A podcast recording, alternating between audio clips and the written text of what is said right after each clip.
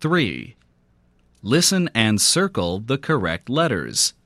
Then write down the words. Number 1. Mm, eel, meal. Number 2.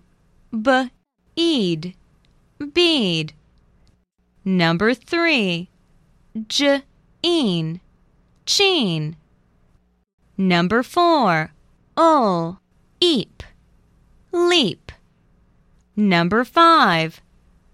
F, east, feast. Number 6. Ul, east, least. Number 7. B, een, bean. Number 8. D, eel, deal. Number 9.